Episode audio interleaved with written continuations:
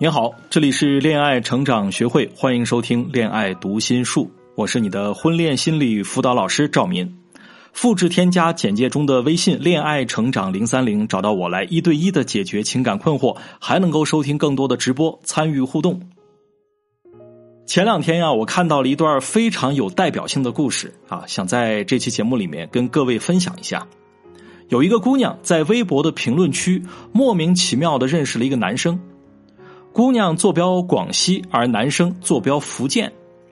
男生呢在评论区的留言非常搞笑，于是呢，这位姑娘就去他的主页瞧了瞧，发现呢对方还是一个帅气的小哥哥。啊，这位姑娘就按耐不住躁动的心情啊，主动给男生发了私信，甚至还问他处对象吗？然后两个人就跟其他情侣一样，每天在网上和电话中腻歪。男生给姑娘讲他的海誓山盟啊，姑娘做他的小迷妹，在电话的另一端听着。虽然远隔千山万水啊，不过呢，为了爱情啊，姑娘还是没忍住啊，去福建找他。姑娘在跨过山河大海，在跨过人山人海之后，终于见到了现实中的小哥哥。可是啊，就怕可是啊。小哥哥本人简直无法描述啊，穿搭很迷幻，肤色也比较黑，模样呢不是这位姑娘喜欢的类型，身高比自己勉强高了一点点。姑娘觉得很无奈呀，但是转念又想，总不能白来一趟，何况对方看起来也没有太差劲儿，平心而论呢，性格也不错，于是就跟着这位男生在车站附近的酒店开了一间房。一夜过去，姑娘打道回府，但是回去之后，她发现男生的态度跟之前不太一样了。发消息总是要等很久才收到回复，有的时候甚至一天都见不到回应。姑娘是越想越生气啊！她说：“老娘还没嫌弃你见光死呢，你怎么可以先冷淡了呢？”啊，这个真实的故事让我们想到了什么呢？网恋太不靠谱了，对吗？恐怕也会有人说，一见面就发生关系，不管对方是不是渣男，作为女孩子是不是也太不矜持了？那么主动的投怀送抱，很难不让男人起色心啊。呃，要说现今社会这种故事每天都在上演啊，我们打开任何一个社交软件，你都有机会认识新的异性，对吗？甚至还可以和对方坠入爱河。从社会道德的层面去讨论这件事情的好坏对错，并不是我关心的角度啊。作为一个婚恋心理辅导师，我着急和犯愁的是什么呢？就是在一段关系，特别是在亲密关系当中，为什么还会有这么多的人完全不懂得怎么去经营？如果总是傻乎乎的，任凭感觉的起伏而糊里糊涂的和对方相处。那么，不管两个人通过什么途径认识的，都很难获得持久的高质量的亲密关系，幸福生活也就更加无从谈起了。那这位女网友的经历，也是我身边不少学员的经历，他们的问题可以说是惊人的相似啊！啊，经常会这样讲：哎呀，跟这个网恋的男朋友进展的太快，见面没多久就发生了性关系，后来男生翻脸比翻书还快，我是不是遇上渣男了？等等，啊，都是惊人的相似啊！对方是不是渣男？这个问题的关键在于，一方面，他对你到底是长则还是短则，在前期相处当中，他有没有为你投资？另外一方面，发生关系的前后，你是怎么跟对方相处和沟通的？好，那么说到这个问题，怎么去判断一个男人对你是长期选择还是短期选择？他是认真的，还是只是为了得到你的身体？那么我们都可以从前期他的投入度来判断。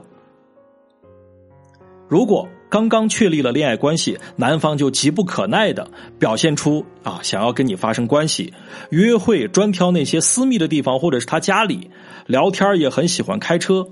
最重要的是并没有任何具体的行动方面的用心付出啊，那就需要格外谨慎了。在这种情况下，对方只想短期得到你的概率会非常高。相反，在前期的相处过程当中，他很尊重你，啊，除了表达爱意的语言，行为上并不越界，热情而不鲁莽，认真而不传递压力，啊，在给你送礼物的时候，不一定非得是贵重的礼物不可，但是他为你花钱的态度和爽快的程度是完全可以感受得到的。另外，他在一些小事上比较照顾你的感受啊，比方说很想在社交媒体上公布你们的恋情啊，还带你认识他的好朋友，以及并不回避关于你们未来的话题等等，那可以说明他是非常想和你发展长期关系的，对吗？当然，我举的这些例子、这些说法只是一种笼统的判断啊。如果你现在的情况模棱两可，还无法看得清楚，我建议你找到专业的咨询师，详细的说一说啊，从心理的层面为你做一些细致的分析。我们再来讲到开篇这位女网友的经历哈，实际上在很多人身上都发生过，也许这个人就在你的身边。我觉得，尽管这样的故事很多，但是大家也没有必要感叹灰心啊，觉得谈一段好的恋爱怎么这么难呢？只能说，我们大多数人对于如何处理和经营一段关系，既缺乏缺乏什么呢？既缺乏理论的支撑，也缺少生活的经验。如果我们每一次仅仅靠着所谓的感觉去和对方相处，那么等待你的一定是一次一次的失败和悔恨。因为恋爱中的感觉是非常容易变化、非常脆弱和不牢固的。我还接过另外一种案例，就是两个人顺其自然的发生了关系啊，前期感觉两个人都很认真，甚至还见了对方的父母，但是在相处一段时间之后，男方还是迅速冷淡下来了。那这又是为什么呢？首先，我想说，如果男方想要跟你发展长期且健康的关系，那么关系亲疏的重点不在于发生关系的时间的早晚，而是有没有找到恰当的彼此可信赖的相处方式。其次，在发生关系这件事上，男女存在非常大的认知差异。男生会这么认为：啊，我终于征服了这个我喜欢的女生。啊，我可以高枕无忧，可以松懈了，不用再那么费力的讨好迎合她了。但是女生是敏感的呀，很容易会把这种松懈误解为冷淡和逃避的信号。那么女生的心理又是什么样的呢？就是在发生关系之后，多多少少会在心里觉得自己已经属于这个男人了，所以自己的幸福要完全托付给这个男人。那么，在这样的心态下，女生跟男生啊，在相处过程中就会迅速增加依附感和依赖心。当然，不是说不能产生依附感和依赖性，而是不能过头。那以上这些分析是婚恋关系中男女差异的一部分介绍。懂得这些心理，能够让我们在把控和处理关系的时候更加理智啊，不被一时的激情冲昏了头脑，最起码能够增加我们判断的准确性吧。而不会像开篇的那位女网友一样稀里糊涂的啊，就把自己放在一段莫名其妙的关系里，最后成为受害者。